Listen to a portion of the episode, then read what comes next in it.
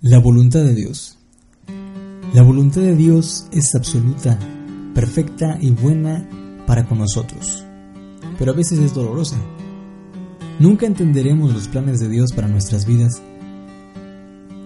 Nuestro trabajo solo es creer en aquel que nos llamó de las tinieblas a la luz admirable, creerle solamente a Él.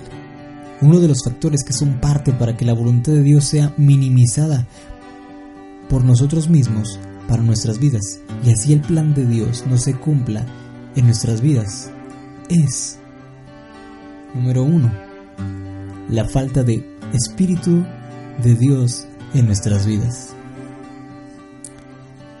¿Cómo sabemos que permanecemos en Él y que Él permanece en nosotros? Porque nos ha dado de su Espíritu.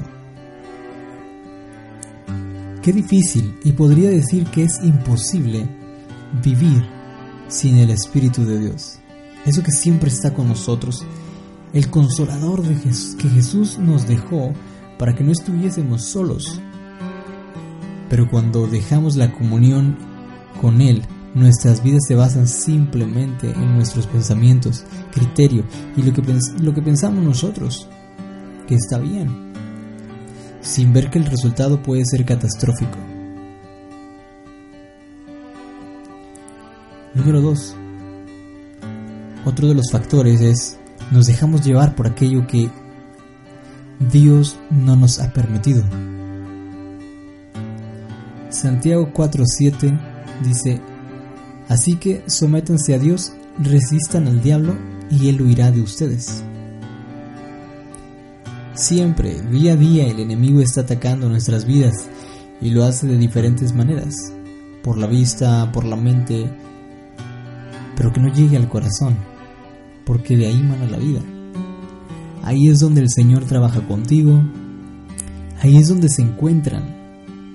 Cuando nos sometemos a Dios y a su voluntad, estamos diciéndole, Señor, soy completamente tuyo. Sea cual sea el resultado final, sea que será de bien para mí, el Señor hará grandes cosas en ti.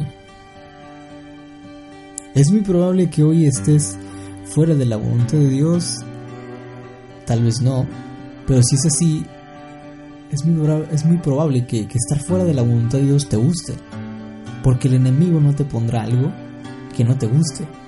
Él te mostrará algo que realmente llame tu atención, algo que tú quieras tener. Pero te digo una cosa, si no es la voluntad de Dios, aléjate porque al final lo lamentarás. Al final el enemigo se reirá de ti diciendo he derrotado, he hecho caer un gigante más, pero ya no más, ahora vive en su voluntad, en la voluntad de Dios. Creo que puede doler, pero es Dios quien maneja esto, así que confía en Él. Él no permitirá una lágrima más en tu rostro. Él te levantará, solo si empiezas hoy a hacer su voluntad.